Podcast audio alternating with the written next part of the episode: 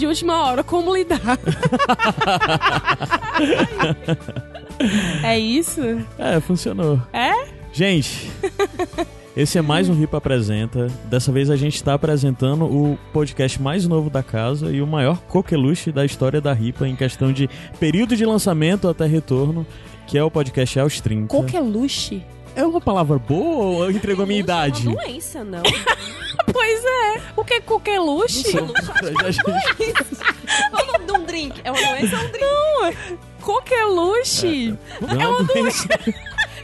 Não, é a maior doença. É uma doença viral, não é meu filho. Todo mundo vai ouvir esse É podcast. isso, é nesse sentido, é isso. É. Tá vendo como eu, Eu tava querendo outra preparo os palavra, teus mas- caminhos, Caio? Mas, gente, o Aos 30 é o podcast que é guiado pela Lívia e pela Giane, Sim. onde elas, de 15 em 15 dias, escolhem um tema e vão debater sobre esse tema dentro da perspectiva de como é viver isso, aquele tema específico, na coisa de ter 30 anos ou quase 30 anos. Sempre com convidados, já te falei o que era pra falar, agora as meninas apresentam melhor o que é o Aos 30. Bem, o Aos 30, ele é um podcast feito por duas pessoas que amam conversar e amam aprender.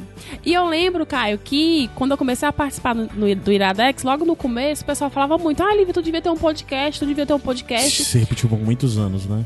É, e eu ficava, meu Deus, esse povo é louco, não tem absolutamente nada pra falar.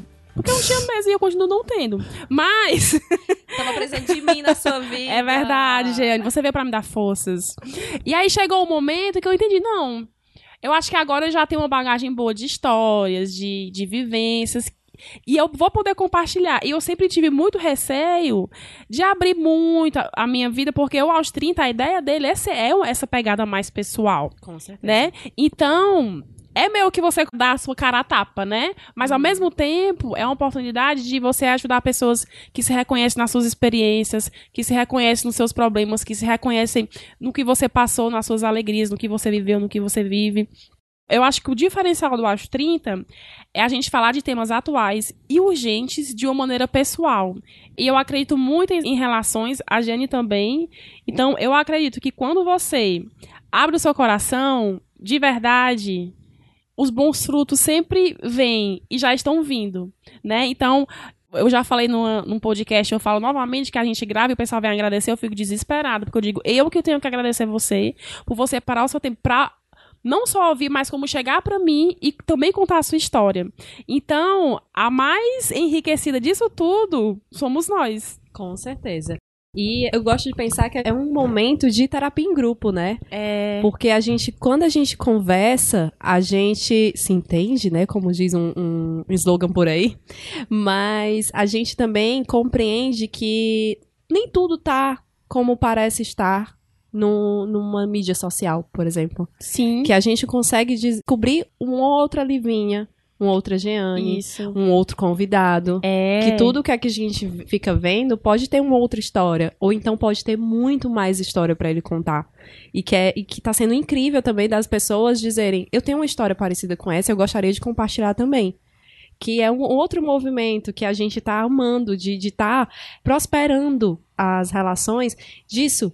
De escutar e dizer: caramba, eu preciso falar disso também. Aham. E é muito espetacular quando você abre um podcast, quando você cria um podcast, que é uma mídia que não é interativa, não é uma coisa que você tá que você pode compartilhar, mas ao mesmo tempo você quer compartilhar. Sim. Então eu acho que essa é a nossa nossa ideia também de compartilhar vivências de uma forma muito da gente, né? Que a gente brinca, a gente É. ri, a gente chora. A gente se esculhamba. A gente se esculhamba e tá sendo muito bom aprender com, com você, tá sendo muito bom aprender com os nossos ouvintes. É verdade, gente. E tá sendo muito bom crescer com isso e me preparar pros meus 30 anos. Ai, amiga, é só alegria. É muito bom os com 30. uma outra vibe.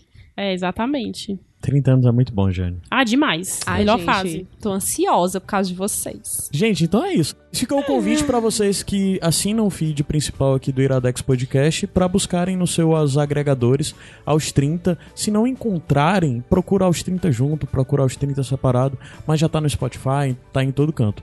Escutem esse podcast, conheçam e depois vão lá também, porque as meninas têm as redes sociais, Tem. tanto Instagram como Twitter, São aos bem 30 ativas, podcast. Além disso, bem mais ativas do que todas as outras são redes sociais ligadas ao Iradex e à RIPA. E também tem o um e-mail, o aos30podcast.iradex.net. E agora a gente vai decidir aqui no ar. Ai, nervoso. Porque assim que a gente parar de falar aqui, vai começar a tocar o podcast zero. Que vocês duas contaram a ideia de como veio. Mas o zero tem 30 segundos, é rapidinho. Muito Mas rapidinho. logo em seguida a gente vai tocar uma edição na íntegra de um dos aos 30. Eu quero que vocês escolham qual vai ser. O 1, que foi de Saúde, Saúde Mental Mental. com Emília Braga. O 2, que é o de Autoimagem com Catiuxa Barcelos. O 3, que é o de Rolê aos 30, com o Gabriel. eu Esqueci o sobrenome. Santa Cruz. Santa Cruz, Santa Cruz. e água de coco e o biscopão da Jeane.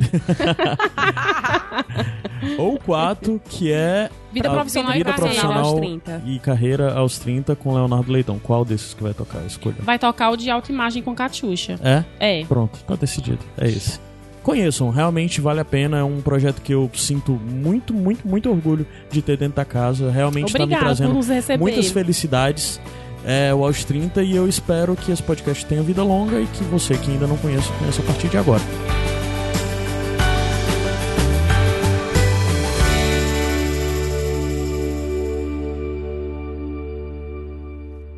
Estávamos eu e Jeane em São Paulo. Nós fomos a trabalho. No primeiro dia da nossa viagem, a gente foi comer hot dog na Paulista. E nós estávamos exultantes, super felizes. Uma super alimentação só com 15 reais em São Paulo. Exatamente. E aí, no dia seguinte, a gente foi para um curso e à noite a gente foi para um barzinho. E aí, de repente, bateu uma tristeza na gente. e a gente começou a beber e a chorar. E a gente olhou uma pra outra e falou assim: Ei, será que as outras pessoas também são assim? Um dia elas estão tão felizes, outro dia elas estão no bar chorando, um dia elas comem hot dog, no outro dia elas tomam caipirinha em dobro. E a gente falou, acho que sim. Aí eu falei, ei, pô, bora fazer um podcast pra falar de tudo isso? bora, gente. Bora! e foi exatamente isso. A gente pegou Foi. e pensou logo, vamos fazer um podcast. Isso. É, para quem não sabe, eu e a Jenny, nós trabalhamos juntas, né, Gê? Na mesma empresa, na mesma equipe. E a gente também queria ter um projeto para além do trabalho, pra gente dividir mesmo as nossas experiências, né? Nosso intuito é dividir experiências e também ouvir as experiências das outras pessoas. Até porque todo dia a gente tá fazendo isso. Todo dia a gente conversa. E a gente acaba vendo que. Por que não expandir isso para as outras pessoas? É tão interessante, eu aprendo tanto contigo, tu aprende tanto comigo. Sim. E a gente troca ideia de livro, ideia de filme, de podcast. Uhum. Por que não falar isso para as outras pessoas? Isso. E esse é o Aos 30. Conversas e trocas de experiências bem sinceras sobre as dores e os prazeres dessa fase. Gente, tu consegue. Desgraçadamente maravilhosa. Consegui!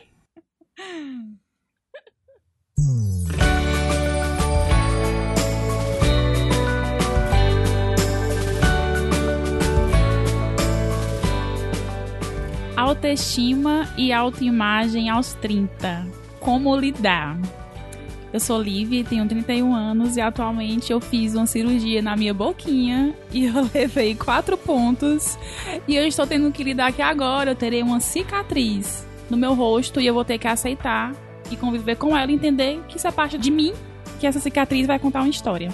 Eu sou a Jeane, tenho 29 e eu tenho que aceitar que eu vou entrar nos 30 anos sem os quilinhos que eu queria. Eu sou a Catiuxa, pode me chamar de Cati. E eu tenho que lidar com todas as coisas sempre. Inclusive, vim de calça pra essa gravação casual, porque não dá pelas minhas pernas faz quase dois meses já. Perfeita. É isso. E já qual é a nossa ideia?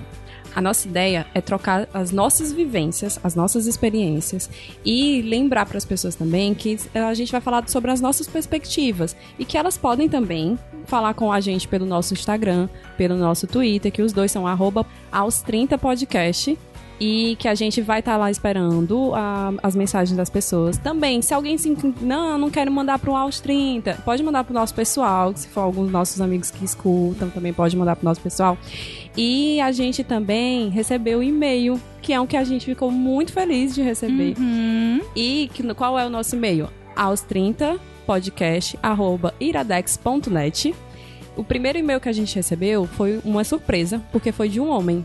Então a gente já ficou assim, meu Deus, são três mulheres, foram três mulheres falando no primeiro episódio. E a gente recebeu um e-mail de um homem, que é um- outra coisa que a gente quer A gente deixar claro, né? que a gente tá falando aqui nas nossas perspectivas de três mulheres, mas se os homens se sentirem contemplados ou, ou não, que eles também mandem so- seus feedbacks. E a gente também recebeu um e-mail da Lista Mila, que ela é psicóloga, e ela disse o seguinte: Vim agradecer pela coragem e sabedoria em falar sobre assuntos contemporâneos e necessários de maneira tão serena. Serena, muito sereninha. Demais. Bem humorada e natural. Fiquei encantada com o podcast. Recomendei inclusive para os meus pacientes e amigos. Como psicóloga, me felicita muito saber que temos pessoas como vocês que buscam autoconhecimento, não se envergonham disso, tentam naturalizar algumas questões da vida e ainda facilitam processos de pessoas que vocês nem imaginam que podem ter suas vidas transformadas após um simples podcast.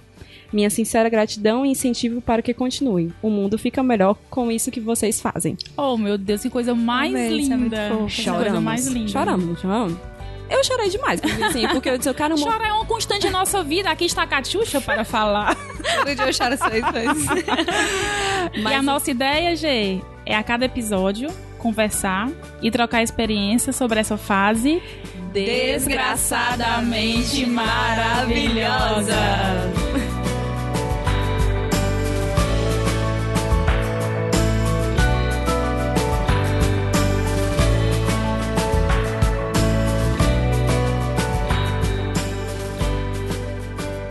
Voltamos. e eu tava pensando que ainda bem que os feedbacks que a gente. A gente recebeu algumas dicas, né? De pessoas, né? Que já. A Catiuxa deu umas dicas muito legais, o Jurandir também. Mas eu fiquei muito grata porque as pessoas gostaram. E isso ajudou na nossa saúde mental. Porque tu imagina se a gente grava o nosso primeiro podcast, o povo fala mal, acha terapia. Ia ser pesado. né? Gente, não ajuda, ajudar em nada a saúde mental, né? Kati! Oi. Kati, eu tava vendo aqui o seu Instagram. Ah, não. Aí tem aqui, ó, apresentadora do Uplay, Sim. consumidora de água com gás no cinema do Rapadura, mas as pessoas não têm noção do mundo que tu é, na verdade. É verdade. Tu tem tu não fala a tua idade, tu fala a tua idade. Não falei minha idade. Tenho 29 anos. 29 anos, a idade Mas dentro de Jeane. mim, eu tenho uns 60 no mínimo. Caramba, tu é muito velhinha mesmo, amiga. Eu sou. É isso mesmo. É, vai passar. Bem, vamos conversar, né? Autoimagem e autoestima. Eu vou começar definindo porque eu sou uma mulher que gosta de definições. E claro que não é uma definição minha, né, gente? Porque eu não estudei para isso. É uma definição de quem estudou. Autoimagem é o que você pensa, sente e vê sobre si mesmo. A autoimagem, segura esse forninho. A autoimagem determina seu desempenho no presente, caracterizando a forma como você se vê nesse momento. Autoestima é quando você gosta, aceita e respeita a si mesmo como uma pessoa de valor, de virtudes e digna. É a autoestima que determina o seu grau de motivação, entusiasmo e energia para com a vida e para com as coisas que você faz. Dito isto, chega tão caladinha, né? As duas vão já falar. A gente fica pensando. Vão já falar. Pensando que eu não tenho nada a colaborar. Dito isto, eu quero falar uma coisa. Assim, eu sigo muitos perfis de psicólogos e também leio muito sobre psicologia, faço terapia e me interesso sobre o tema. E o que eu vejo é muitas pessoas perguntando pros psicólogos assim: como é que eu faço pra me amar mais? Como é que eu faço pra gostar de mim? E aí, sabe o que é que eu penso? Veja bem. Nós temos um instrumento chamado corpo, certo? Sim. E eu fico pensando assim, será que o fato de nós termos esse corpo relativamente saudável, né? Somos pessoas relativamente saudáveis. sim. Que nos permite ir para lugares e viver coisas, certo? E o fato de termos uma mente que nos permite criar, pensar, duvidar, acreditar, contestar. E o fato de nós termos um coração que nos permite amar e sentir as mais variadas emoções, será que isso tudo não deveria já ser o motivo pra gente se amar? Eu penso que sim, com certeza, mas eu não, não vou pensar nada agora. Primeiro que eu quero que pense, você, Kati. Quero sem pressão. Eu quero que você pense sobre Ah, isso. não. Pensar não. Vim pra cá pra pensar não. Então fala sem pensar mesmo. Vim pra cá para sentir. E eu queria que tu falasse, Kat, é, a gente já conversou algumas vezes sobre isso, assim, particularmente, e a ideia do, do, do 30 também é a gente abrir mais o nosso coração e falar das nossas experiências pessoais, porque a gente entende que as pessoas se identificam, né? Sim. E eu queria que tu me contasse é, como é que foi ou como está sendo esse teu processo de aceitação, de como tu se vê, como é que está sendo essa experiência para ti. Tá. É, eu sempre acho que é uma coisa complicada. Acho que é complicado para todo mundo, não, não tem jeito, né? Mas a minha profissão requer uma exposição muito grande. E quando você é exposto, você é exposto ao escrutínio de muitas pessoas. E isso é uma coisa que atrapalha muito uma jornada de, de autoaceitação em vários aspectos, assim. Mas, ironicamente, isso aí me levou a grupos e a pessoas e me levou a admirar certas coisas que me fizeram ficar meio que cada vez mais aberta a, a esse tipo de coisa, a autoaceitação, né? Tanto é que, assim, parece brincadeira, mas não é assim. Há, há alguns minutos atrás que a gente tava falando, eu, ai, faz quase dois meses que eu não depilo as minhas pernas. E tudo bem, eu estava viajando no frio, minha perna não apareceu para ninguém. Eu, eu não vi a minha perna, eu vi a minha perna pela primeira vez depois que eu cheguei aqui fiquei, que é esse membro? que significa isso aqui, sabe? Chocada, eu não lembrava que eu tinha isso no meu corpo. Uhum. E aí, hoje em dia eu sei que esse tipo de coisa é normal, que é uma bobagem. Assim como eu sei que várias outras coisas que eu era noiada são normais e várias outras coisas que eu sigo noiada são normais. Mas saber que é normal e estar vivendo em um mundo e, em um meio, né, que todo mundo fala, fala de alto amor, de autoaceitação e tudo mais, não quer dizer que você se ame, que você se aceite, que tudo isso aconteça, a né? obrigatoriedade de se aceitar, né? Cara, isso é muito pesado. Uhum. Hoje em dia, todo mundo, tipo assim, você vê é, o pessoal dizendo, ah, ame seu corpo, se ame, se aceite como você é. E meio que isso aí também se torna uma pressão. Então, além da pressão de você ter que lidar com o seu corpo, com quem você é, viver a sua vida, você ainda tem que lidar com a obrigatoriedade de se amar apesar daquilo tudo. E eu, eu não acho que deva ser assim. Eu não acho que a pessoa seja obrigada a se amar. Eu acho que é mais fácil se você se amar. Eu acho que você deveria se amar. Eu acho que todo mundo tem muito motivo para se amar. Mas se você não conseguir se amar, não deixe isso destruir você também, porque é um passo de cada vez. Pode ser que no futuro você vá descobrindo outras coisas. E para mim a coisa que, independente de tudo, deve ser feita é sempre tentar lembrar das coisas que você acha legal em você, porque sempre tem coisa legal em você. Sempre tem. Mesmo que você deteste várias Concordo, coisas em Kátia. você, sempre tem uma coisa que é tipo massa. Eu sou uma pessoa que lidei com insegurança minha vida inteira. Apesar de que eu sou uma pessoa que tô. Atualmente eu tô totalmente dentro do padrão de beleza da, da nossa sociedade. Tu é 100% mesmo dentro. Obrigada. Mas assim, eu já, já não estive dentro dos, dos padrões tanto assim, principalmente a meu ver, né? Porque, enfim, louca, né? Mas teve a, a época na minha adolescência. A adolescência é uma desgraça, né? Sinceramente. É, o caos. O inferno A na gente, Terra. a gente podia pular, né? Tipo, The Sims, assim, acelera, vamos passar por isso, depois a gente lembra como foi, se Deus quiser a gente vai gostar. e aí, eu, quando, quando adolescente, começou a dar aquela loucura de hormônio, né? Meu cabelo ficou louco, porque eu sempre tive cabelo assim, tipo, liso em cima e um, dar um enrolado embaixo. E aí, eu virei adolescente e fiquei com o cabelo da Hermione. Só que não a dos filmes, que é bonita, a do livro mesmo, que é o caos. E aí eu fiquei, fiquei louca com aquilo, não sabia lidar com o meu cabelo, não sabia lidar com as espinhas. Depois de um tempo eu não sabia lidar com o fato de que os peitos de todo mundo tava crescendo e os meus peitos não crescia E eu ficava, vai chegar o meu dia. E não chegou até O hoje. peito pequeno incomoda muitas mulheres, né? Incomoda, mas eu acho que há uns 15 anos atrás incomodava muito mais. Porque 15 anos atrás foi. Nem sei se foi 15 anos atrás, não tenho noção do tempo, não. Mas assim, vamos dizer que foi há 15 anos atrás.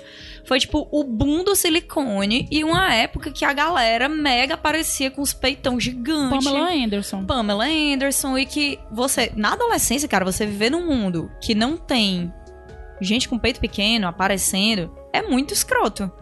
Porque você se acha incompleta. E você questiona até a sua feminilidade. Que é um negócio também tipo, bem escroto, né? Eu sempre fui meio menina-menino. Sempre andei com menino, sempre joguei videogame, sempre joguei RPG, sempre fiz um- umas coisas não tão populares assim, né? Que hoje em dia, benza a Deus, né? Deu tudo certo e agora é popular. Mas o fato de eu ter essas coisas que me faziam questionar minha feminilidade, de eu estar esticando e meu corpo não se desenvolver como das outras meninas. Tipo, na minha visão, no colégio, eu olhava ao redor e era todo mundo mega gostosa e eu parecia um palito de picolé da Pardal. E assim, provavelmente não era isso, né? Mas eu cheguei a- eu, eu fazia dança no colégio. Que eu nunca fui muito brilhante nisso, né? Mas eu tentava, que é o que importa. Tava lá pra acompanhar a Natasha, minha melhor amiga. Mas, quando você faz dança, toda sala de dança tem um espelho na frente. E isso é o demônio na adolescência. O demônio. Eu acho que é um demônio até o fim da vida, amiga, porque você, você ficar se movimentando e dançando em frente a um espelho. Horrível, E sem contar que é uma coisa que coletiva, você né? Você fica se bem, comparando como é que o seu é corpo tá no estranho. movimento com as outras meninas. E parece que Isso. tem um pessoal que é, tipo, mega profissional. Toda sala de dança, mesmo que Tem. seja, tipo, É os na do que Just pariu, Dance. todo mundo se garante É o pessoal que você. saiu direto do Just Dance. E assim, quando a menina tem um corpo mais padrão, um corpo que chama mais atenção, parece que assim, ela sempre vai, saber- vai saber dançar bem. O corpo das meninas que tinham peito e tinham bunda se moviam de um jeito que o meu não se movia. E o corpo, o, o corpo que era durinho, né? Que era mais durinho. Nossa senhora, pelo amor de Deus, era outra coisa. Parecia que o pessoal tinha, tipo, seis articulações a mais do que eu. E não tava dando certo pra mim. E aí eu cheguei numa noia, num nível que eu saí da dança. Porque eu não conseguia me olhar. Tipo assim, eu ficava a aula toda me olhando, me achando feia, me achando não o suficiente. Não conseguia fazer as coisas direito. Levava carão da professora porque eu não tava fazendo as coisas direito, obviamente. E aí teve uma hora que eu fiquei, ah, não, não tchau. Tchau, vou ali usar roupas folgadas e me esconder até passar. Kate, tu tinha esse problema. Esse é o problema, não, né? Perdão. Essa, essa ideia de ti era mais exterior. Interiormente, eu tu te achava uma menina legal, por exemplo? Eu me achava legal, porque eu gostava muito, eu sempre gostei muito das coisas que eu gostei. Tipo assim, eu nunca me envergonhei das coisas que eu gostei. Uhum. Então eu sempre. É o que eu tô falando, eu sempre tive essa coisa legal sobre mim. Eu sempre soube que eu era esperta. Eu sempre soube que eu gostava de coisas que eram muito legais. é, E isso me levou adiante. E eu sempre tive amigos muito bons, que é uma coisa iradíssima também. Que me, me levou, assim, meu Deus do céu, pra cantos em certas épocas da minha vida. Que misericórdia, se eu não tivesse amigos, só Jesus sabe onde é que eu estaria, né? Mas é, é isso, era mais externo. Na real, eu acho que eu tive problema com o meu exterior, apesar de, ironicamente, estar dentro do padrão a minha vida inteira. Que é ridículo. Ridículo. É ridículo da minha parte. E além de eu ter que lidar com o fato de eu ter esses problemas, eu ainda tenho que lidar com o fato de eu ser ridícula por isso, entendeu? Ma- Mas, aí que tá, Kate. É ridículo, mas ao mesmo tempo humaniza. Porque Ah. você era uma menina dentro do padrão, magrinha, lourinha. Mas você também se sentia mal, como poderia se sentir mal uma menina gordinha, baixinha. Totalmente. Só que, como até eu tava conversando contigo, né, Livinha? Hoje, quando você é uma magra que fala que não gosta de ser magra, você é meio que, ah, white people problem, Concordo, gente. né? Você Uhum. não, você, ah, todo mundo tende a dizer, você não sabe o que, que você tá falando. E, como a Kati disse, é, é muito ruim você tá num padrão e não se enxergar que você tá, tá bem, teoricamente, Não, você não outras se enxerga no pessoas. padrão. É porque, assim, é, o, o problema é que é, É Hoje isso, em é a dia, sua visão sobre você. tem certos discursos que é, finalmente apareceram depois de muito tempo, que precisavam aparecer, tipo o discurso da gordofobia, que não é só uma coisa estética, que é uma coisa, é um problema social, é uma coisa que as pessoas não têm como ser inseridas dentro da, da nossa sociedade e tal, e por conta disso, vários outros discursos de insegurança, eles meio que se tornaram coisas questionáveis. E que realmente é, assim, em, em certos momentos. Tipo assim, eu me achava muito feia porque eu não tinha peito e bunda e porque eu era magra demais e estiquei rápido demais. Mas eu nunca tive problema pra sentar em uma cadeira com medo dela cair. Eu nunca tive problema de ir na lojinha do colégio comprar minha farda e não ter o meu tamanho e ele ter que ser feito sob medida só pra Uhum. mim. Então, assim, é, são níveis de problema, mas não quer dizer que o meu problema não existisse, assim como não quer dizer que o teu problema não existia, entendeu? O negócio é que hoje, Isso. é, porque esses discursos e essas. é, essas discussões mesmo surgiram depois de muito tempo que elas precisavam surgir, que elas ficaram caladas. Ui! Elas meio que estão no momento delas. E o nosso momento das nossas discussões, que sempre vai ser o momento certo na nossa vida, porque cada um tem o seu, o seu universo particular e as suas próprias inseguranças Exato. socialmente, na coisa como um todo, meio que não é o momento deles. Então, a, a galera meio que cala a gente por isso. Mas não quer dizer que todo mundo não seja inseguro. Todo mundo. Gente, não. Todo mundo olha, é um pouquinho inseguro mesmo. e se há, se há um mil anos atrás já era. É, todo mundo tá um destruído. né? poucão. Hoje em dia a gente ainda tem outro capiroto na nossa vida, né? Que é o Instagram. Isso. Que é tipo assim, É a vitrine de destrói. comparação. Lhe É, é o espelho da tua aula de dança. putz grila, totalmente, totalmente. E o Instagram é uma coisa tão nojenta. Eu amo o Instagram, é minha rede social preferida. A minha também. Mas é nojento. É. É o que eu menos gosto. Eu, eu, eu adoro o Instagram. amo, amo real. Amo, amo o Instagram. Mas, além de você se comparar a todo mundo que aparece na sua timeline do Instagram, que é péssimo, você se compara a você mesmo.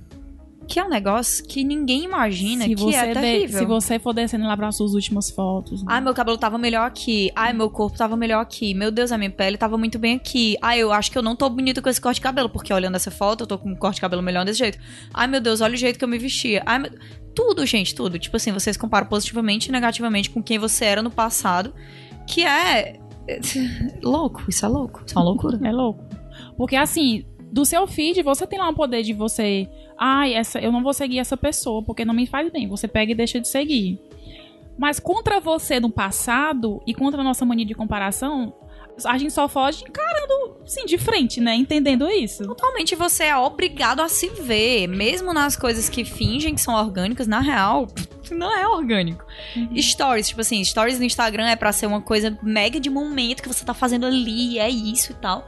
E nos primeiros muitos meses de stories, na real, uma coisa que eu meio que consegui trabalhar em mim só no- na última semana, que foi quando eu atualizei o Instagram e ele veio aquela coisa de que ele grava vários stories e fica os vídeos todos juntos, se você apagar um, você tem que apagar todos. Sim. E aí, a minha preguiça é maior do que a minha insegurança às vezes, graças a Deus. Amém. Porque várias vezes eu fazia stories, tipo assim, 40 vezes o mesmo stories falando a mesma coisa, porque tinha uma coisa errada no meu rosto, a luz estava batendo de um jeito estranho, o meu cabelo tava esquisito, o meu óculos marcou meu rosto, ai, meu olho tá estranho desse jeito, parece que eu tô sorrindo do jeito errado. Ah, apareceu meu dente, ele é torto aqui, eu não quero que ninguém veja. Putz grila, sabe? Eu Uhum. amo filtros pra esconder minhas olheiras. Eu amo É filtros em geral. É bom mesmo. É muito bom. O ruim é quando você abre a câmera sem querer e não tem um filtro, né? Você é misericórdia. é, amigos. É. Kat, eu sempre acho que a gente tem que existem uns inimigos da, da autoimagem, da autoestima, né? A questão, a questão da comparação é uma. Pra mim, particularmente, a procrastinação é um inimigo muito grande da autoestima, porque eu acho que a, a sua a, a autoestima ela passa por uma coisa chamada utilidade, você ser útil pra você e pros outros. E eu acho que quando você não tá fazendo o mínimo das suas tarefas diárias, acho que você fica se cobrando. Tipo assim, eu não sou uma pessoa que faz as coisas, eu sou uma pessoa que acumula as coisas e isso vai vai fazendo você mal, né? Quando eu tenho muita coisa pra fazer, eu, eu sempre falo que eu amo resolver pendências, eu realmente amo. Eu sempre tento começar do- da coisa menor pra maior. Então tem a questão da comparação e a questão da procrastinação. O que é pra ti? É uma, é uma dessas duas? Ou tu tem um, assim, uma coisa pior que tu aponte, não, isso aqui é um, é um inimigo da. Se eu fizer isso, eu fico, fico me sentindo muito mal. Ou então isso aqui é um gatilho. Ou então eu percebo que, isso, que as pessoas fazem isso e fazem, fazem muito mal a elas. É, a- o lance da procrastinação é muito real. Quando você se sente não fazendo o mínimo, você meio que chega no final do dia com aquela sensação de que você passou três semanas comendo só McDonald's. Uhum. Aí você tá tipo, oh meu Deus, eu não fiz nada, eu fui inútil, que coisa horrível. E, e realmente acontece. Mas pra mim, existe um gatilho muito grande que são os outros. Porque você é um gatilho pra você mesma, mas a galera que você anda é um mega gatilho. E assim, além de você cuidar de si mesma, a gente tem que ter muita atenção se você tá sendo gatilho pra outras pessoas. Porque É verdade. Putz, acontece, Concordo, cara, Kátia. acontece demais isso. Eu, eu já tive, nas nossas conversas, né, particulares e tal, é a primeira vez que eu vou falar disso em público. Uhum. É, eu comentei que durante uma época na minha vida eu fui tão noiada com o meu corpo que eu passei a ter bulimia. E eu tive um problema de bulimia por muito tempo, por tipo, mais de um ano. Sério, e que além de todas as noias que eu tinha, eu ainda tinha a noia de esconder que eu tava passando por esse problema. Porque se alguém descobrisse que eu tava passando por esse problema, a pessoa ia tentar parar isso. E se eu parasse isso, eu ia noiar com o resto das coisas do meu corpo. E isso é uma coisa que, óbvio, que veio muito de dentro de mim. Mas que também foi um gatilho que veio muito dos outros. Não só a comparação com o corpo dos outros e qualquer coisa desse tipo, mas porque era uma época que eu tava andando com pessoas que eram muito rígidas com a própria alimentação. Extremamente rígidas. É, pessoas que sei lá, estudavam muito, descobriam coisas sobre alimentos e aí resolviam que iam fazer tudo correto. E eu defendo isso e hei de defender até o final da minha vida que fazer absolutamente tudo correto é a pior coisa que você pode fazer na sua vida. Na sua vida. Porque na hora que você sai um pouquinho do correto, que você vai sair, que ninguém é perfeito, você vai se sentir um lixo. Então, assim, eu andava com pessoas que sempre comiam perfeitamente bem, que, que assim, ah, as pessoas não comiam glúten, elas não comiam açúcar, elas não comiam isso, elas não comiam aquilo, não comiam aquilo outro. E eu andava sempre com essas pessoas. Só que assim, eu sou filho da minha mãe que em várias ocasiões já sentou e comeu uma lata inteira de leitinho cheia de leite, leite, oh, doce de leite. Tipo assim, numa sentada, uma lata inteira. A minha família, no geral, não conhece limites. E isso tá muito dentro de mim. Eu cresci muito comendo porcaria. E eu gosto de comer doce. Eu gosto de sair da, da aspas, aspas, dieta, né? Uhum. Que na real não tô na dieta. Não posso nem dizer isso, né? Hoje em dia, graças a Deus.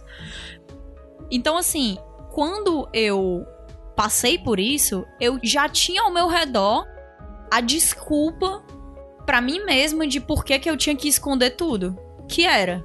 Porque na hora que eu ia sair qualquer coisinha da alimentação perfeita, eu já sentia que tinha que esconder que eu tava comendo.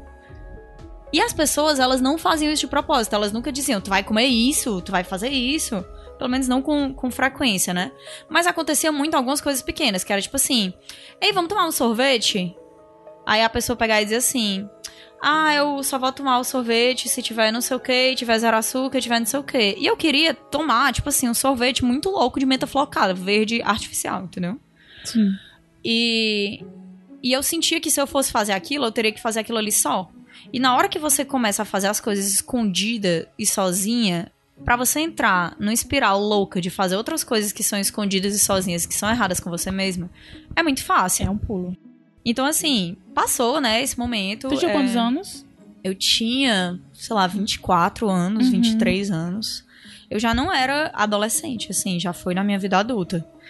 E, enfim, foi horrível e, e passou.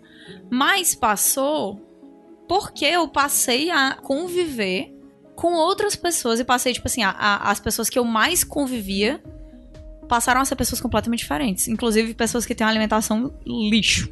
Uhum. Lixo, lixo, completamente. Que é o outro oposto. Mas, ironicamente, eu tava mega precisando, cara, do outro oposto. E eu- eu, assim, é muito, é muito contraditório você estar num ambiente onde as pessoas querem se alimentar bem e você não assimilar isso de uma forma saudável, né? Porque não era você. Você tava preocupado com a opinião do outro. É. Então vai E muito que, assim, e quando que se bate. torna a sua opinião. Tem uma hora que você não sabe qual é a opinião, que se é sua ou é do E outro. É confuso, né? Porque você não sabe assim, É ah, tóxico. E isso, todo mundo, tá, todo mundo tá se alimentando bem, mas não é a minha vontade isso. Não é a minha precisão. Então, aquilo ali não vai bater bem, não vai. Não, eu não vou absorver 100% e, e vai, vai me fazer mal. E na real, é sempre o físico, né? Que quebra a gente, assim. Muitas vezes, é, que nunca é o físico de verdade, é sempre o psicológico, mas o que a gente acha que quebra a gente é sempre o físico. Então, eu super ficava pensando, tipo assim. Eu quero poder comer essas coisas. Mas eu sei que o meu grupo de amigos vai ser sempre uma galera que vai comer perfeito e que vai fazer exercícios porque eles sabem que isso é saudável. Então, tipo, vai ser um pessoal que vai tirar a blusa, vai ter tanquinho e eu não vou ter. Então, como é que eu faço pra resolver a minha vontade de fazer e comer coisas erradas e também conseguir ser a pessoa que tem um tanquinho? E era essa aí a, a- tipo, foi o ponto que eu enlouqueci mesmo, assim, sabe? Que Era eu- comer a coisa errada e botar pra fora. Pra ter o Exatamente. Pra eu não ter que. Que na real não existe isso, né? Você nunca coloca tudo pra fora. Mas aí compensa com exercício, aí chega vários outros nomes de condições, né? A ortorexia, a virorexia. Gente, é um a mental. anorexia. Total, é sempre, cara. É mental. sempre como mental. mental. É sempre mental. E assim, eu acho que essa coisa que tu falou hoje é muito. É uma é uma coisa que precisa ser discutida. Que é tipo assim: você não sabe quando é a sua opinião e quando é a dos outros. Real. Principalmente quando é um relacionamento, tipo, ou o seu melhor amigo, a sua melhor amiga, o seu pai, a sua mãe, ou o seu namorado, a sua namorada. Opiniões que contam. Porque, verdade, cara, né? muitas vezes, eu digo é, em termos de namoro, assim, é uma coisa que aconteceu muito na minha vida. Que eu namoro uma pessoa, passo muito tempo com essa pessoa, me torno um reflexo dessa pessoa, além de um reflexo de quem eu sou, e só vou perceber a parte de mim que era reflexo dessa pessoa, das vontades dela, das noias dela e do estilo de vida dela, quando eu já não tô ali no meio.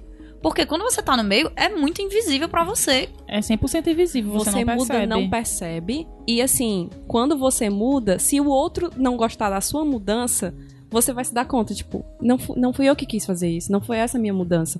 Tem até um, um videozinho que a gente pode até depois botar no nosso Instagram, que é de um- uma, uma animação. É, infelizmente, eu não lembro do nome da mulher que ela pega e a, a meninazinha. Cara fala, ai, você fica tão bonita de cabelo solto, não sei o quê. Aí ele vai dando várias. Mas você podia fazer isso. Aí ela vai, faz aquilo, né? Eu que vi ele- esse vídeo, tu me mandou. é ela pega e, e, ah, tá bom, vou prender meu cabelo, porque, né? O cabelo solto tá bonito, mas ele diz que prefere preso, então vou prender. Aí ele vai dando várias dessas coisinhas e no final ela mudou completamente. E ela não se sente mais feliz por ter mudado completamente. Aí ele pega e diz assim: Nossa, você agora só vive infeliz, você é uma chata, não sei o quê, porque não era mais ela. É, que aí isso é muito real. Você vai mudando bem E- de pouquinho em pouquinho quando você vê, não é mais você. Que é um, é um exercício legal você lembrar de quem é que você era há uns 5 anos atrás.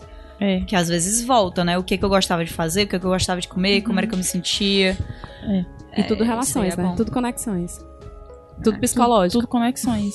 É, mas eu sempre sempre tive sorte, assim, de ter muitas pessoas que me amavam perto de mim. Eu acho que no final é o que salva, sabia? Eu, eu, eu acho assim que ninguém salva você. Eu acho que a gente se salva. Mas né? tem que ter um apoio, né? Mas Lá perto, assim, que essa, você vai essa segurando. salvação também passa pelos outros. Porque eu acho que a gente não consegue as coisas sozinho. Não, não, sabe? não consigo. Principalmente em relação a traumas, né? A, a como você se vê.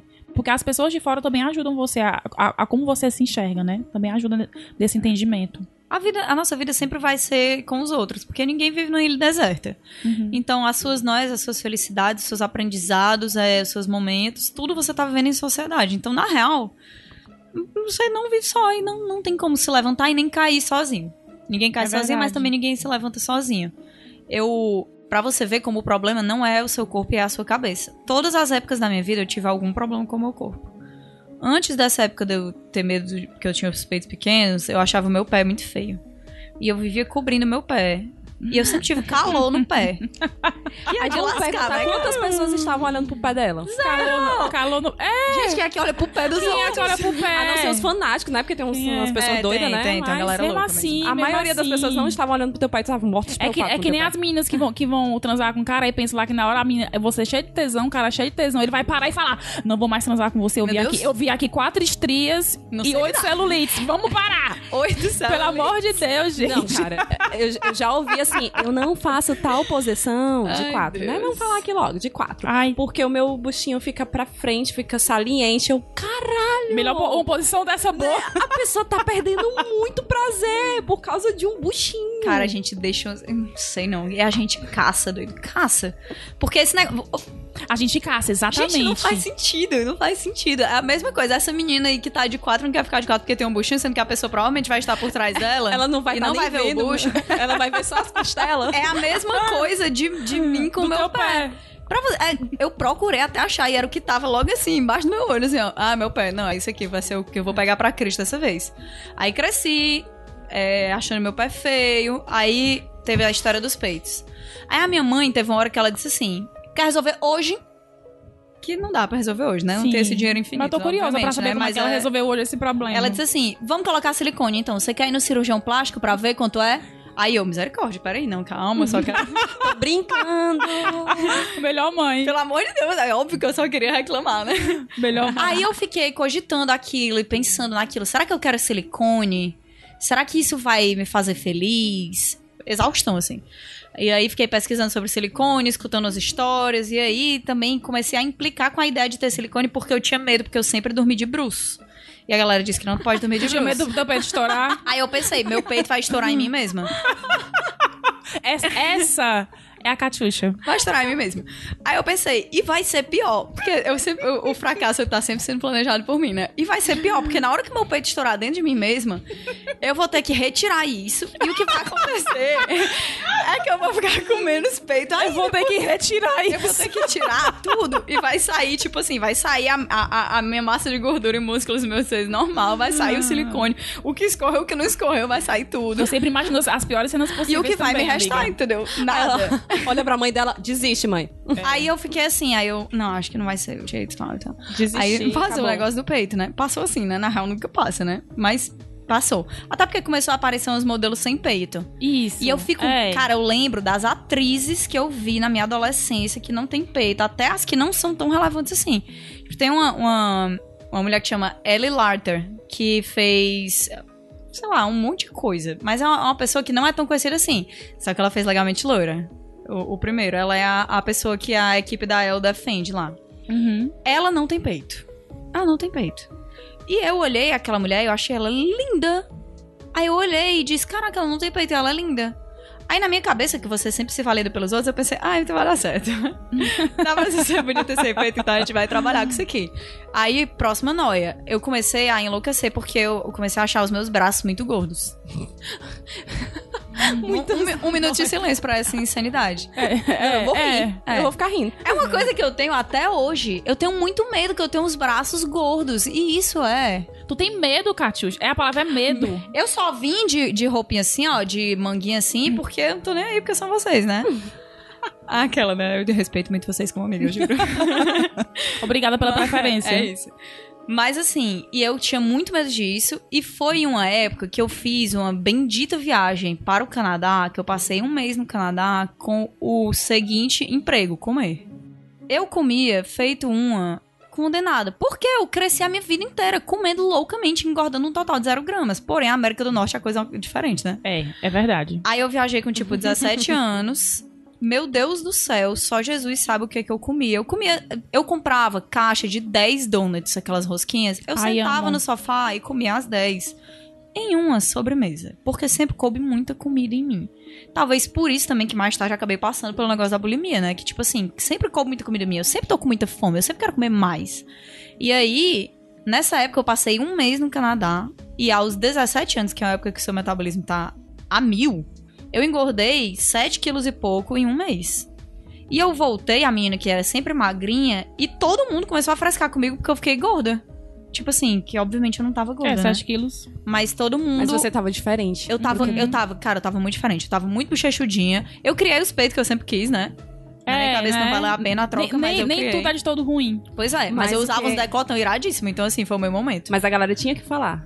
Falava porque tava Sim, magra. tinha- tem que falar, tem que falar. O meu primeiro choque foi quando eu voltei, tipo assim, cheguei na faculdade e a galera que tinha me conhecido no semestre passado olhou e disse assim: Caraca, mas o que que aconteceu? Tu tá muito gorda. Cara, quem diz isso? Certo? Pergunta número um. Aí outras coisas que aconteceram. Na minha própria família, a gente também não tem muito limite emocional também, né? Então, então ficava todo mundo frescando comigo. Aí eu virei um ponto turístico na minha casa. Tipo assim, chegava uma pessoa qualquer, a minha mãe pegava e dizia assim: vem aqui no quarto pra você ver como a Catiuxa tá gorda. Ai, Porque ela cara. achava isso muito engraçado. Ela achava muito engraçado aquilo. Porque na cabeça dela era tipo assim: é a Catiuxa, ela vai emagrecer e vai ficar tudo Sim. bem. E tipo, Uhum. é isso, entendeu? Então deixa eu ver meu momento, que é frescar com o cara da minha própria filha. Porque eu entendo que é um prazer pra ela também. E aí o pessoal olhava e dizia: Meu Deus do céu. Aí tinha as pessoas que tentavam ser discretas e diziam assim: É, é. Ficou fortinha. Deu uma, deu uma inchadinha, né? Ficou meio fortinha assim. Aí teve Fortinha. uma dessas pessoas Cara, fortinha é foda. que falou do meu braço. Puta que pariu, sabe? Que olhou e disse assim: é, tá, chega tá com o bração. Foi no Aí, álbum, sabe né? aquele episódio de How I Met Your Mother que tem aquele negócio que um vidro quebra na cabeça da pessoa? O vidro nessa hora quebrou na minha cabeça. Prá! Meu Deus do céu, eu estou com um braço enorme. O que, que eu vou fazer? Tem celulite no meu braço. Eu não posso mais colocar meu braço de fora. Eu vou andar para sempre com casacos de inverno em Fortaleza, Ceará. Não dá, né? Infelizmente, mas assim.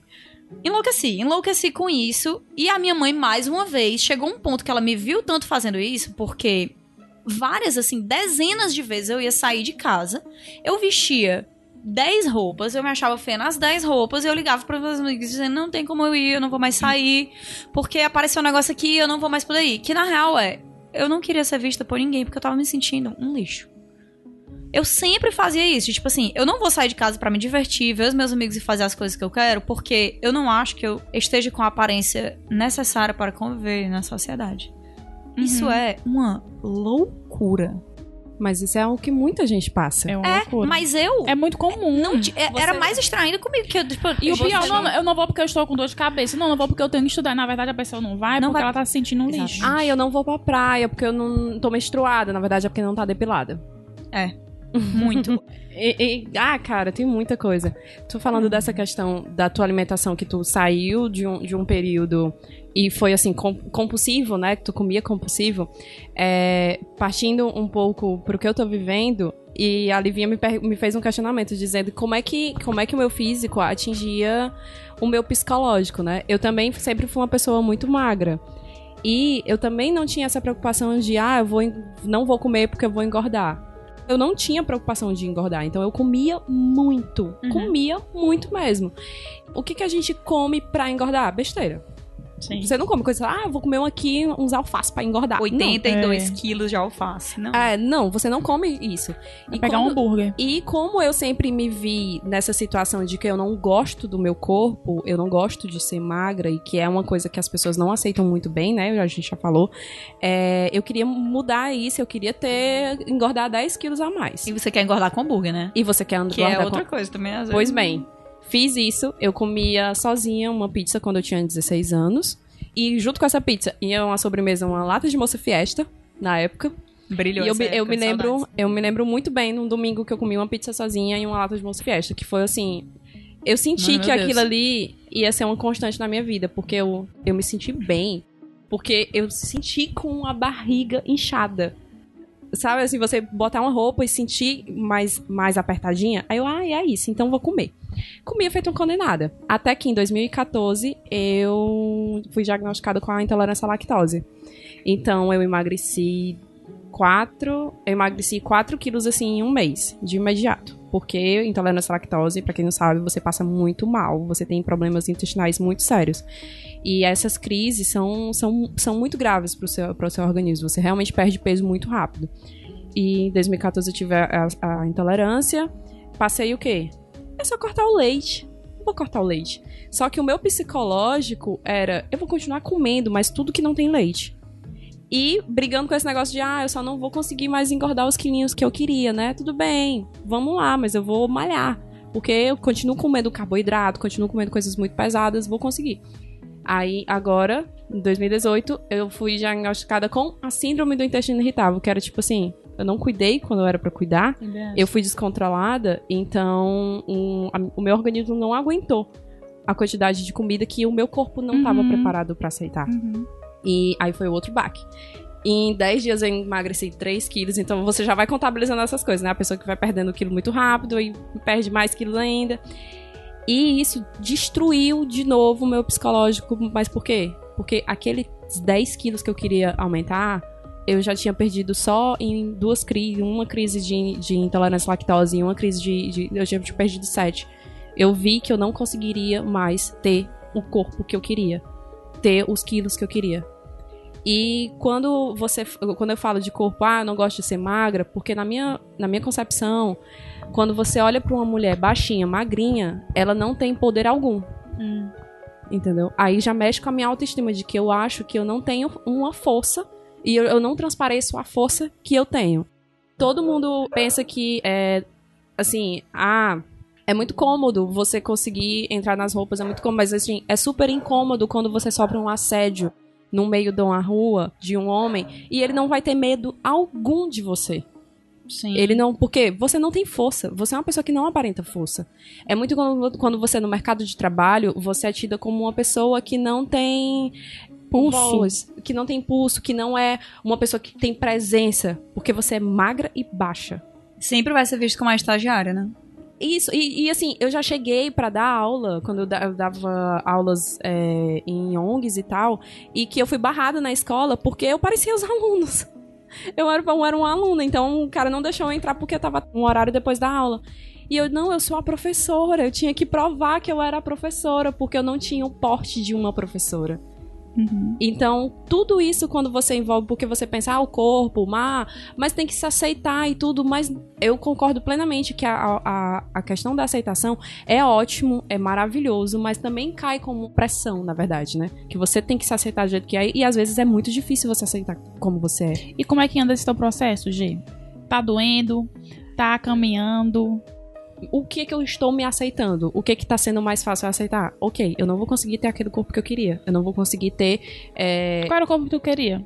Eu queria ter pelo menos alguns quilinhos a mais. Alguns E- quantos? Eu queria ter uns 10 quilos a mais. Tá. Hoje em dia eu estou pesando 54 quilos, entendeu? Me acho muito magra. Apesar de que todo mundo, não, mas tu nem é tão magra. Mas eu me acho, não importa, eu me acho muito magra. É autoimagem, né? A Autoimagem. autoimagem. Uhum. E assim, e todas essas questões é, de que eu, eu vou me trabalhar, eu tô me trabalhando o seguinte, eu não vou conseguir ter isso, porque a minha alimentação é extremamente restrita. Gente, eu vou pra nutricionista e ela diz: é, eu não, você não pode fazer academia porque o seu corpo tá muito fraco.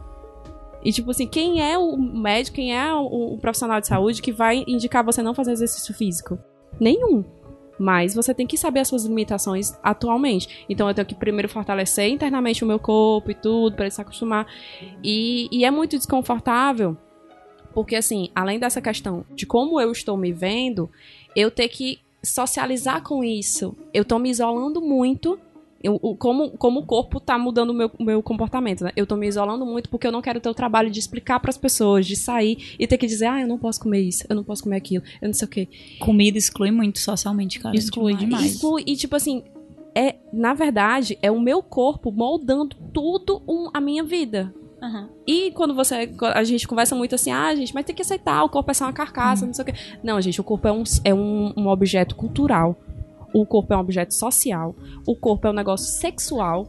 Porque vivemos, querendo ou não, num país pautado pelo sexo, em TV. No mundo, no- né? no- no- No mundo. e, mas assim, eu acho que no Brasil É é pior, ainda pior, pior, porque assim, você vive num, pai, num país tropical E, é, e a galera mulher, tem que né? estar É a mulher o brasileira. projeto verão. Você tem que todo mundo, todo mundo corre pra academia. no Hashtag tá pago. é, cara, se isso é muito pesado. E Porra. assim, quando você. E aí você cresce ainda num contexto cultural de El Chan, em que você tinha a Sheila Carvalho com 3 quilos de perna. Gente, o que era aquela perna? O que É. aconteceu com aquela mulher? E você não, você não se, você que não se aconteceu com enxerga mulher? naquilo, né? E Quando tu falou do negócio do Nossa. peito pequeno, e é realmente é muito, muito legal quando você vê mulheres com decotão e peito pequeno, você, caralho, pode! Que hoje em dia é elegante, né? Que- Você é. olha e diz, ai, se essa mulher tivesse o peito grande, teria ficado vulgar, mas agora é elegante. É. Sempre tem uma coisa assim, né? Até a coisa de você ter o peitão e usar decote e ser vulgar. Até isso é você meio que prender também a pessoa que tem o peitão. Usa o seu decote, meu filho. Faça o que você quiser. E, e, assim, vai muito pela assim, a questão, como a gente fala, se esticar a baladeira ou chegar até numa questão religiosa do corpo. Chega. Que, E- que nem precisa esticar muito, não. E quando você fala na questão da adolescência, você passa por muitas mudanças na adolescência que vão influenciar na sua percepção adulta também. Mas, lógico, a gente fala, ah, mas não pode deixar se privar, né? A Liviana sempre diz, mas não deixe os seus problemas da infância pautarem a sua, a sua vida em toda. Você vive, você vive a vida como vítima. Exato, seu mas passado. Tem, muitos gatilhos hoje em dia ainda do- da sua adolescência. Eu nunca me preocupei, eu nunca, eu nunca tinha observado o meu nariz. Mas eu tive um professor de biologia que, é, olha a escrotidão da pessoa, né? É, é, professores escrotos, quem nunca? Quem nunca? Tava eu e um amigo, uma amiga negra. E eu branca. Eu tenho um nariz de batata. Ela tinha um nariz afilado. Eu tinha uma boca grande, ela tinha uma boca pequena.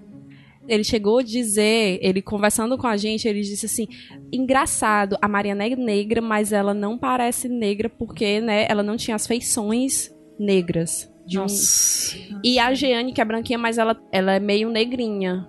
Porque eu tinha um nariz de batata. E eu, aí eu, caramba, que estereótipo foda. Na época eu não entendi isso, né? Eu só fiquei meio De um desconfortável. de que eu nunca, né? e eu nunca tinha. Eu nunca tinha olhado feio pro meu nariz. Mas depois desse. Aí a, a questão da opinião do outro. A É o opinião, que, vidrinho. a o vidrinho opinião que você não pediu. Nossa. o quanto. Não, e, de uma e pessoa, de uma, de uma pessoa totalmente irrelevante desimportante pra você. Pra sua vida total. Mas que como só vai isso- existir por um ano. É verdade, E como verdade, isso Kátia. vai influenciar na sua vida. Uhum. Entendeu? Eu vejo muitos youtubers falando assim, dos comentários, né, que chegam pra eles, chegam 20 mil comentários, é, arrasou, maravilhoso, mas chega um falando que vídeo horrível, e a galera cai. Ai, caraca, é ela percebe coisa. naquilo. É a mesma coisa, eu nunca tinha prestado atenção no meu nariz por causa da porra do comentário daquele professor. Eu comecei a achar meu nariz horrível e fiquei pesquisando desde a adolescência de quanto era pra fazer uma rinoplastia. Olha isso, cara. Meu Deus. Que raiva. Não. Aí, quando a gente fala de o corpo como um objeto cultural e social, a gente ainda vai chegar no objeto financeiro. Sim. De como você gasta com o seu corpo, quanto a estética ela move o mundo, quanto o mercado de estética move a economia mundial.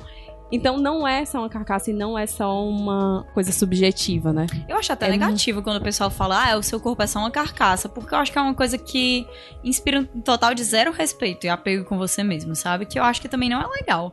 Eu acho que, tipo Tem um assim, eu acho que tem um pouco de verdade. Eu acho que tem um pouco de Tem, verdade. tem um, co- tem um pouco de verdade. Não, tem muito Porque- de verdade, na real, né? Se a gente porque vai tem- falando tem- porque assim, quando, a gente morreu, o que é que fica? Nosso. É, Lembrança nos outros. Exa- Aí quando a gente fala da autoimagem, a gente pensa no nosso corpo, mas a gente esquece no- do nosso jeito, do nosso comportamento. Uhum, e tu tem uhum. muito disso, né, Olivia? Tu, tu, tu fala muito pra, pra gente que tu nunca se preocupou muito com a questão do teu corpo, mas do É. teu comportamento, tu tinha um, um certo atrito com isso, né? Isso é Por causa bizarro. dos outros. Isso é, É muito bizarro. bizarro. Porque assim, é, a gente não nasce se amando, né? Sim.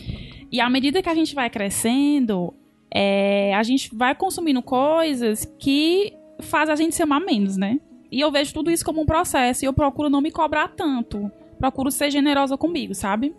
E eu nunca fui uma menina magrinha, né? Eu tenho uma estrutura grande. O meu ombro é largo, eu tenho um quadril largo, minha perna é grossa, sabe? Eu sou peituda. Ui! Chega, eu me emocionei aqui na hora do Catis ficou nervosa. Ai, meu Deus. E eu lembro, assim, de alguns episódios em relação ao meu corpo, sabe? Mas nada que gerasse um trauma pra mim muito grande. Eu lembro de uma coisa muito específica quando eu tava num salão de beleza, que eu fui cortar meu cabelo curtinho. Eu tinha 14 anos, né? E a cabeleireira olhou assim pra mim, ela começou assim a pegar no meu rosto. E ela falou assim: Te acho tão linda. Aí eu falei assim: Obrigada. Eu tinha 14 anos. Sou mesmo, né? Não, não falei. Ho- Hoje eu falaria. também falaria, acho. Ela falou: Tu é tão linda. Hum. Tua boca é rosinha, o teu cabelo é lisinho. O teu olho é bem pretinho. Mas tu sabe, né, que se tu cortar o teu cabelo curto, tu vai ficar com tua bochecha maior e tu não vai poder engordar muito. E acabou. Oi? Que doente! Eu, eu lembro demais desse dia. E acabou que isso vai. Que isso meio que ficou em mim, sabe?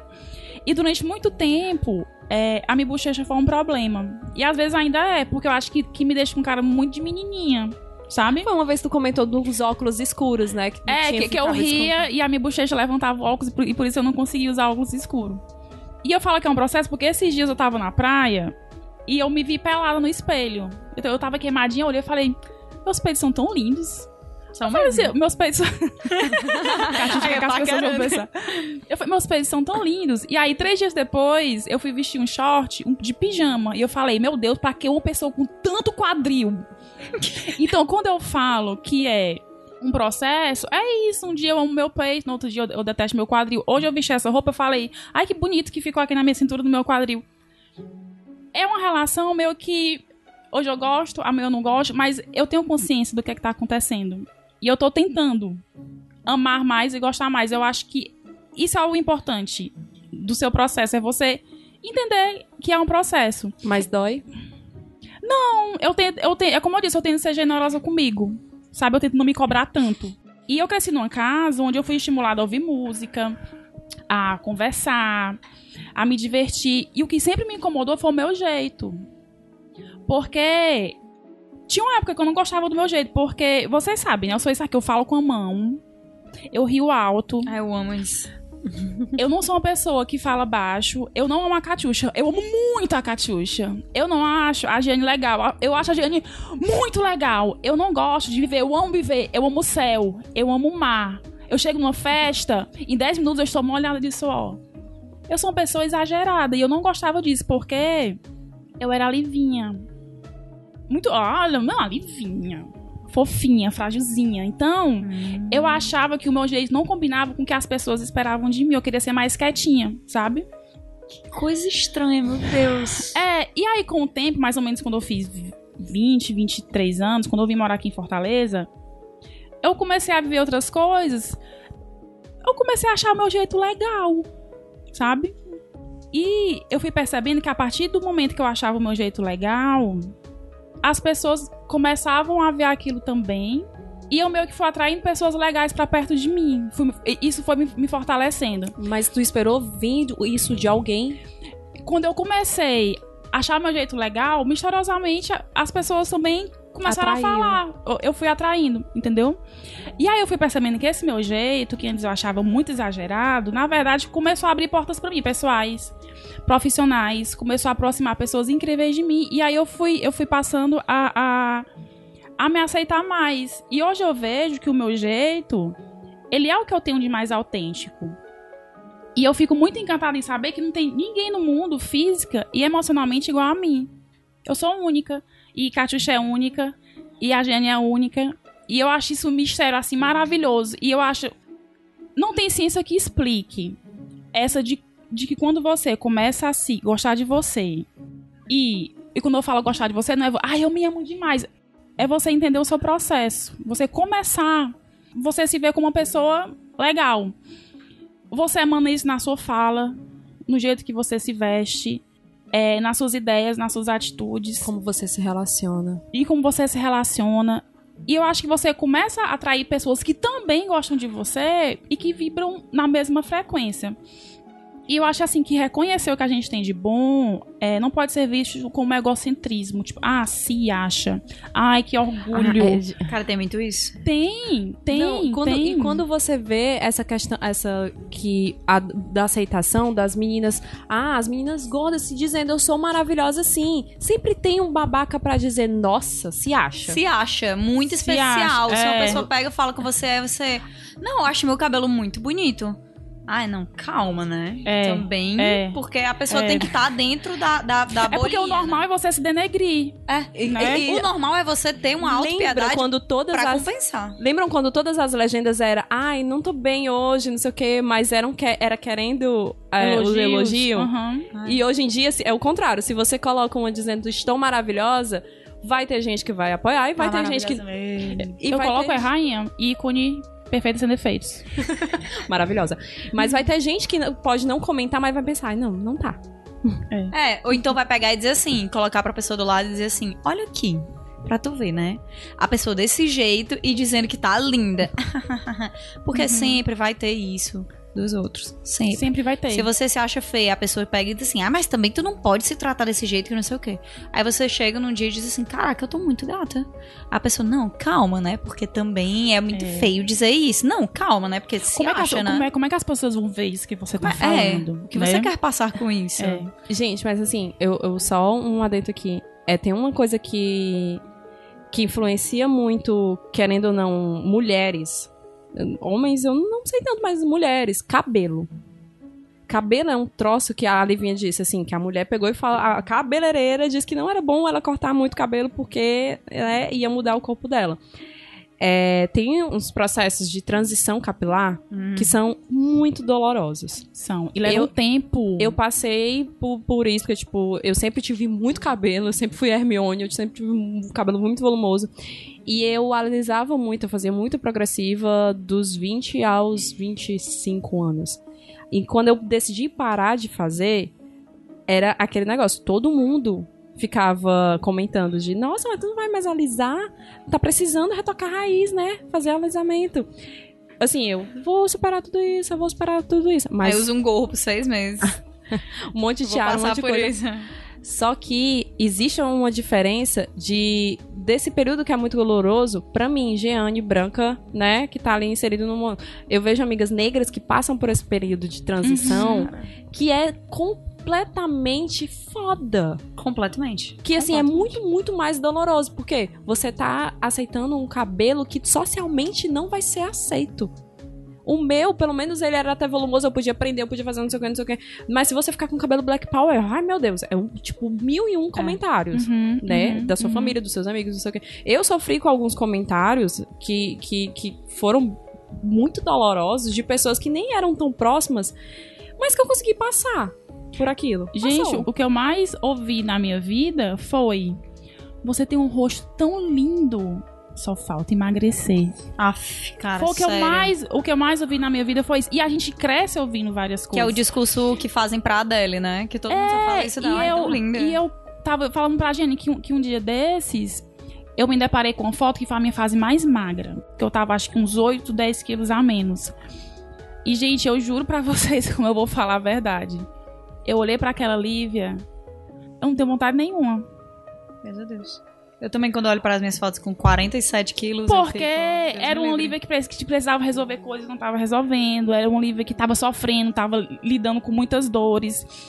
E o que as pessoas falam sobre a gente, no cru, o que, a o que as pessoas falam sobre o nosso corpo, sobre o nosso jeito, um conteúdo delas, né? O que é que eu falo pra mim? É uma, é uma pessoa, às vezes Qual- é um problema dela. É. Ela tá te usando pra falar uma coisa Ho- dela. Hoje, se, eu- se uma pessoa chegar pra mim e falar assim: teu rosto é lindo, só falta tu emagrecer assim uns 9 quilos, eu vou ficar com pena da pessoa. Primeiro, por que, que a pessoa acha que pode chegar pra mim e falar isso? Uhum. Segundo, qual, qual é, qual é a visão que essa pessoa tem da vida e do corpo? Do sentido de, de saber o que falar, de saber como falar. E o que é que eu falo pra mim, qual a visão que eu tenho de mim, quais os diálogos, os diálogos internos que eu tenho comigo, sabe? A gente pira muito com essa questão do, do corpo ideal, né? Porque assim, se você tá magra, tem que engordar pra ficar gostosa. Se tá gordo, tem que emagrecer pra ficar gostosa. É complicado. Porque assim, nunca vai ter um ideal. E se o meu corpo e o meu jeito tá incomodando e tá magoando alguém? Sim. Sim, vamos refletir. Mas não. Vamos seguir nossa vida, né? Vamos seguir nossa vida. Segue o baile. E ema, ema, ema, cada um com seus problemas, Exatamente. né? A gente fez uma enquetezinha no nosso. No nosso Instagram. que a gente perguntou pra algumas pessoas o que é que elas mais gostavam nelas mesmas. Eu vi isso e fiquei louca. A gente ah, queria, a gente queria, a gente tava curiosa pra saber. E aí eu quero ler algumas coisas aqui. Ai, deve ter chegado muita coisa legal. Chegou muita coisa Ai, legal que as pessoas que as pessoas responderam. Vou começar pela Lu Santos, tá? A Lu Santos respondeu assim. Eu achei foda. A minha capacidade de recomeçar é o que ela mais gosta nela. Caraca. A Raquel, ela pegou e disse: O que boys gostam de mim é a determinação e organização. Minha mãe é mesmo. o JP falou assim: ser bem-humorado, conseguir ter muitos amigos mesmo sendo envergonhado. JP é demais. A Ele é. JP. A Luísa Tupinambá disse: Não ligar pra minha aparência. É, a Lu morou comigo durante cinco anos, ela realmente não liga, não, rainha. o Ti Ramos falou do meu sorriso. A Luísa disse: capacidade de lidar com os problemas e superar desafios. Verdade. Uma mulher que é matemática, né, É, mulher? Ela adora, mestre em matemática. ela adora um problema. A Emília Braga falou: minha coragem. Lia Girão, gosto de saber me virar sozinha com coisas práticas do dia a dia. Ai, é maravilhoso. Maravilhoso. Roberta Franksa. Minha segurança com assuntos relativos ao trabalho, principalmente. A Nayana disse: minha paciência. Ah, fofa. A Gil, Gil, que faz as artes do Aos 30, viu? Respondeu. Gosto de rir bastante e fazer as pessoas rirem. A vida cobra muito de nós pra gente ser sério demais. O Bruno Trajano, ele respondeu a seguinte coisa. Durante muito tempo achei que fosse a inteligência, porque era a única qualidade que tinha para os outros. Aquilo, né? Uhum. A qualidade pro outro. É. A Gabriela respondeu: Gosto da minha personalidade. E Gabriela se a garantiu. Lene disse: apesar dos pesares, gosto do fato de ter fé de que vai dar certo, ser positiva. Catiuxa, o que é que tu, você mais gosta em você? Aquela, né? Começa a chorar. A gente não chorou ainda, que estranho, Catiuxa. É, isso é novo pra mim. Isso é bem novo pra É, gente. Será que eu não bebi água o suficiente? Eu acho não, acho, acho que não, não bebeu álcool o É suficiente. isso. É, talvez seja isso. O que eu mais gosto em mim mesma. Eu. Eu me acho uma pessoa. Eu me acho uma pessoa esperta. Uhum. Você é? Eu sempre fui irmã do cara mega inteligente, super gênio da escola, né? E eu nunca fui academicamente inteligente na escola. Mas depois de um tempo eu descobri que existem vários tipos de inteligência. E hoje em dia eu acho muito massa o fato de eu ser uma pessoa esperta. Esperta, no geral. Uhum. É, talvez seja a minha coisa preferida de mim mesmo. Fisicamente. Fisicamente, eu gosto muito do meu nariz, é o nariz da minha mãe. É lindo teu nariz. Obrigada. Jay. Eita. É...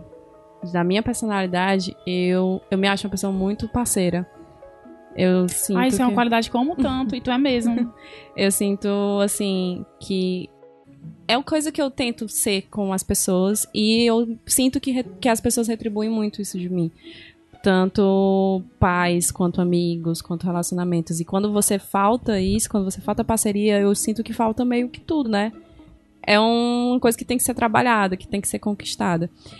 E fisicamente, eu gosto do meu queixo.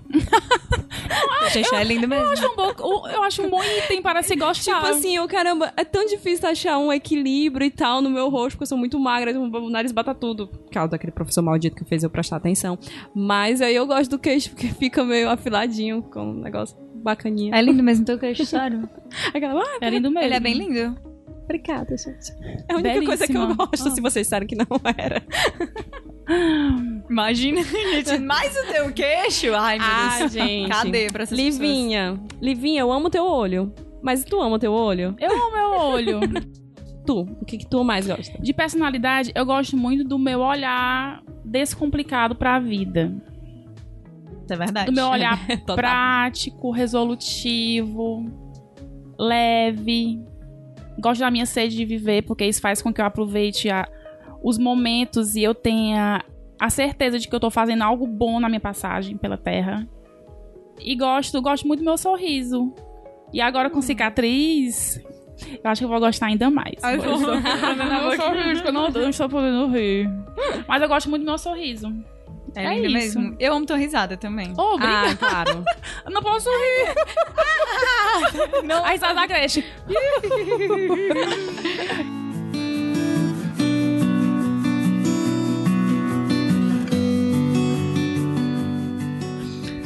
Dica trintona. tu deixa o puta que pariu da, da, da Catiuxa, que ela falou, deixa o puta que pariu. Se tu não deixar, eu vou falar agora puta que pariu pra tu deixar, Caio. Palavra nesse programa. Dica trintona. Eu quero indicar aqui rapidez o filme Dumpling, que tem no Netflix, basicamente sobre a aceitação do corpo. Não vou, sem mais delongas, não vou esticar muito. Eu, como fissurada por podcasts, eu vou indicar a nova temporada do Maria Vai com as Outras, que é um podcast da revista Piauí.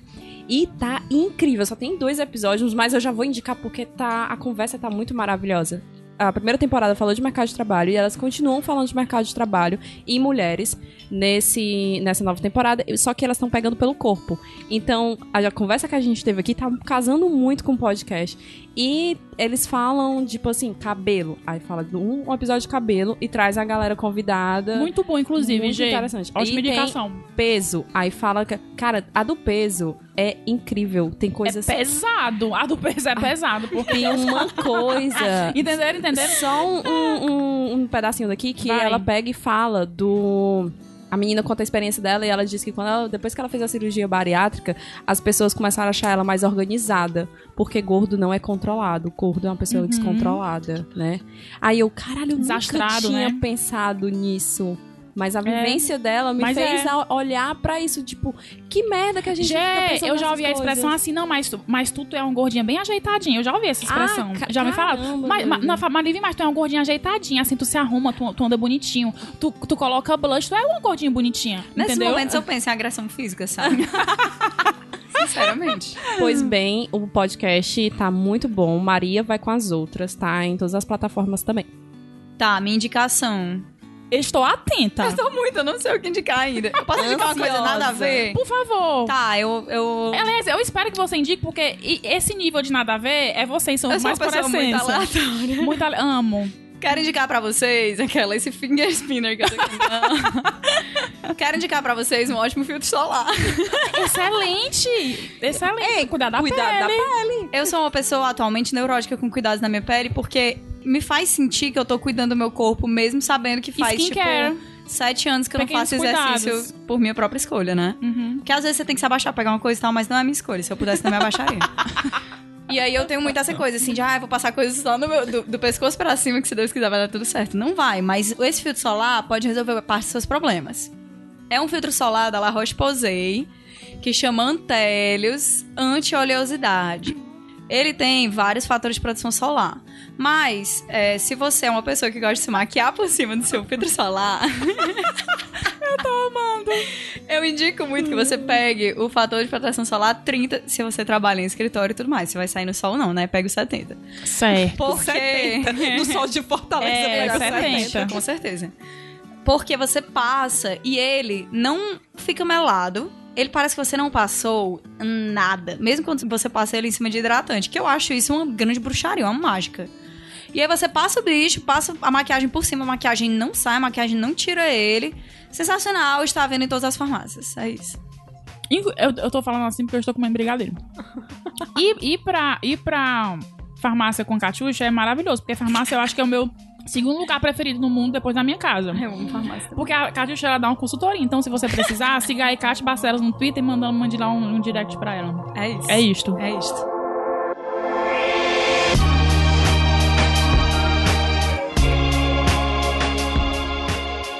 Gente, vocês gostaram? Eu amei. Adorei a conversa. Amei. Kátia, eu gosto tanto de te ouvir. Ai, meu Deus do céu. Eu gosto muito de te ouvir. A Kátia é uma pessoa que tem tanto pra falar. E a Gê, eu nem, eu nem, nem- a gente nem fala, né, Gê? Porque o tanto, o tanto de coisa que a gente conversou sobre, esse, sobre essa pauta, Gente, nos não, bastidores a gente vocês conversou precisam, muito. Depois a gente vai falar um pouquinho de como foi a construção dessa pauta. É. Porque tinha muita coisa, a gente queria Sessão falar de sobre terapia, né? Total. E a gente vai continuar, né, Gê, durante a semana falando sobre esse tema no nosso, nos nossos stories. Por favor. E aí, já que agradeci, a gente tava começando um trabalho, tava eu, Giane e João. João é uma pessoa incrível que trabalha com a gente, que é uma pessoa super desconstruída e que nos ensina muito. E ele falou uma frase que eu queria encerrar esse programa com essa frase.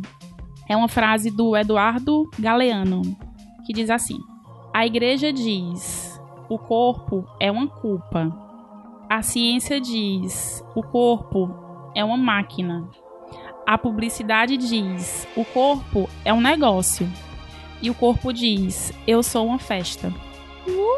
Ai, eu amei. E com isso nós encerramos porque nós estamos do quê, Giane? Com nossa beleza Cansada. cansada. Cansou tua beleza, Kate? Desidratei nesse